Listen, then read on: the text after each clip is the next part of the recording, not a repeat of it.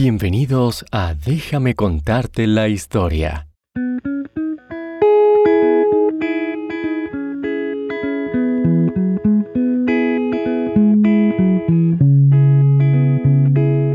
Este programa también está disponible en inglés como Bedtime History.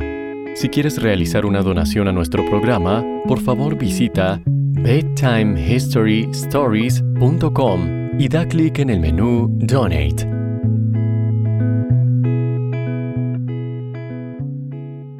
Cuando la Pascua se acerca, muchos niños se emocionan por una de las golosinas que suelen llegar en esta época del año, el chocolate. El chocolate es un manjar delicioso y se presenta en muchos colores, sabores y formas, como el chocolate con leche, el chocolate negro, el chocolate blanco y el chocolate caliente. Pero, ¿has pensado alguna vez de dónde viene el chocolate? La historia del chocolate comenzó con los antiguos pueblos olmecas y mayas de América Central y del Sur. Los mayas eran un gran grupo de pueblos indígenas de México y América Central, y los antiguos olmecas vivían antes en el sur de México. En ese tiempo, el chocolate era muy diferente a lo que es hoy. Era una bebida que la gente disfrutaba, pero no era dulce, era amargo, es decir, tenía un sabor fuerte y no era dulce.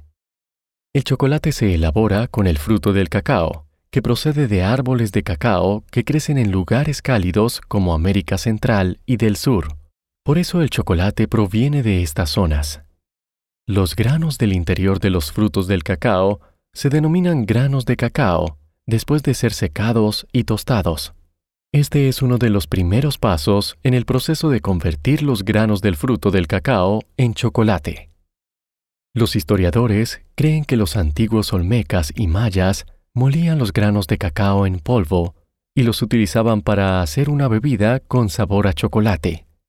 La razón por la que piensan esto es que se han encontrado restos de este tipo de polvo en antiguas vasijas de la época olmeca. Esto ocurrió alrededor del año 15.000 a.C., es decir, hace mucho tiempo. Sin embargo, no existe ninguna historia escrita de esa época. Por lo tanto, no está claro si los olmecas elaboraban estas bebidas solo por su sabor o si formaban parte de alguna ceremonia. Los olmecas transmitieron su amor por el cacao a sus vecinos de América Central, los mayas. Los mayas amaban tanto el chocolate que lo utilizaban en sus bebidas y en su comida.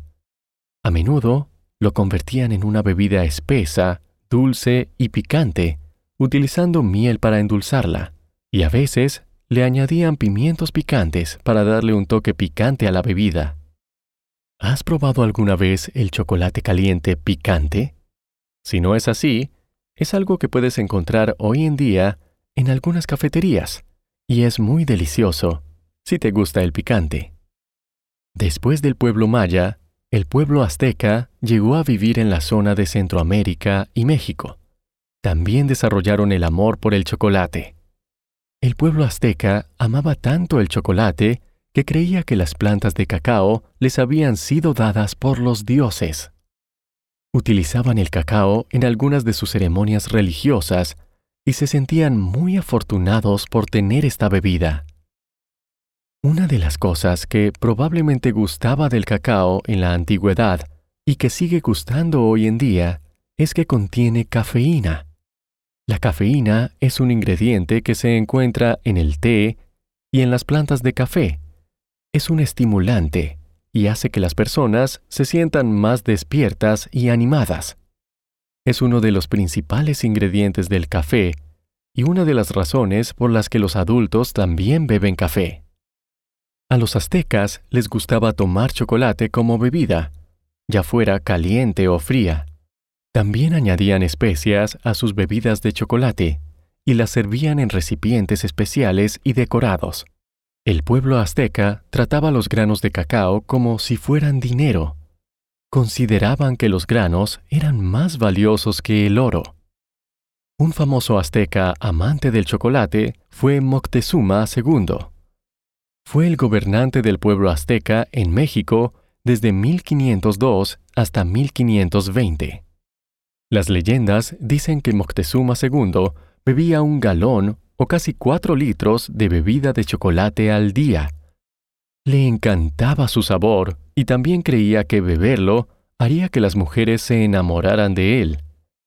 Cuando los exploradores españoles de Europa llegaron por primera vez a Centroamérica, conocieron el chocolate. Entre estos exploradores se encontraba Cristóbal Colón.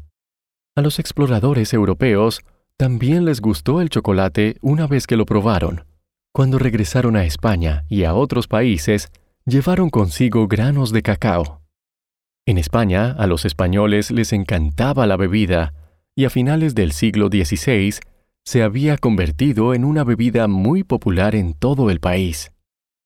Cuando otros países europeos exploraron Centroamérica, también conocieron el cacao y llevaron los granos a sus países de origen. Así fue como el chocolate se hizo popular en toda Europa, en países como Francia e Italia. A los europeos les gustaba tanto el chocolate que creció la demanda de granos de cacao. Una demanda es el deseo de grandes grupos de personas de comprar algo. En Centroamérica, la demanda europea de chocolate hizo que las plantaciones de cacao crecieran en tamaño y número. Los agricultores que trabajaban en estas plantaciones eran en su mayoría gente local que era tratada como esclavos. Un esclavo es una persona que trabaja muy duro sin la debida paga o reconocimiento. La vida de un agricultor de cacao esclavo era muy difícil. Trabajaban duro desde la mañana hasta la noche recogiendo granos para los europeos. Los exploradores y comerciantes europeos siguieron trayendo los granos a Europa. A medida que los europeos siguieron disfrutando del chocolate, la popularidad se extendió. Los europeos también empezaron a crear sus propias recetas con los granos de cacao. En lugar de limitarse a utilizar las recetas centroamericanas, crearon diferentes tipos de chocolate caliente, utilizando azúcar, canela y otras especias. Unos 150 años después, en 1828, un químico holandés llamado Conrad Johannes van Houten descubrió una nueva forma de hacer cacao en polvo. Era una forma más fácil de crear un polvo que se mezclara fácilmente con agua caliente para hacer chocolate caliente. El proceso mediante el cual Van Houten lo hizo se denominó posteriormente procesamiento holandés. El cacao en polvo que hizo era similar a lo que hoy conocemos como chocolate caliente en polvo. En aquella época se llamaba cacao holandés. El cacao en polvo holandés hizo que la elaboración del chocolate fuera más fácil y barata que en el pasado. Como resultado, incluso los pobres podían permitirse el chocolate. Esto hizo que la popularidad del chocolate aumentara aún más. Hasta 1847, el chocolate se consumía principalmente en Europa y América como bebida, mezclado con agua o leche. Sin embargo, en ese año, una empresa llamada J.S. Fry Sons creó la primera barra de chocolate en Gran Bretaña. Moldearon una pasta hecha de azúcar, mantequilla y chocolate y la unieron en forma de barra. Era delicioso y se convirtió en todo un éxito. Todos los que probaron el chocolate en barra quedaron encantados, y así nació una nueva forma de chocolate. A finales del siglo XIX, Empresas chocolateras familiares como Cadbury, Mars, Nestlé y Hershey fabricaban una gran variedad de golosinas de chocolate. A la gente de todo el mundo le gustaba tanto comer como beber chocolate. Por tanto, había muchos clientes que compraban chocolate a estas empresas. Hoy en día, la gente sigue disfrutando del chocolate en todo el mundo. Todavía se puede beber pero se consume más a menudo como golosina o postre en la repostería. Ha cambiado mucho desde las primeras versiones de la amarga bebida olmeca, pero la raíz de la golosina sigue siendo la misma. Sin embargo, cultivar y producir chocolate sigue siendo un trabajo muy duro. Aunque ahora es más fácil que en la época de los esclavos y los colonos, muchos cultivadores de granos de cacao siguen teniendo que trabajar muy duro para producir sus granos, y no siempre se les paga mucho dinero por ello. Esto ha inspirado a muchas personas de todo el mundo a centrarse en el chocolate de comercio justo. El comercio justo significa que el chocolate se crea de forma ética y sostenible. Esto es, cultivar el cacao de forma que se trate a los agricultores en una forma justa y sin poner en peligro el medio ambiente, para que las generaciones futuras puedan también satisfacer sus propias necesidades. ¿Te gusta comer chocolates? ¿O beber chocolate caliente en un día frío?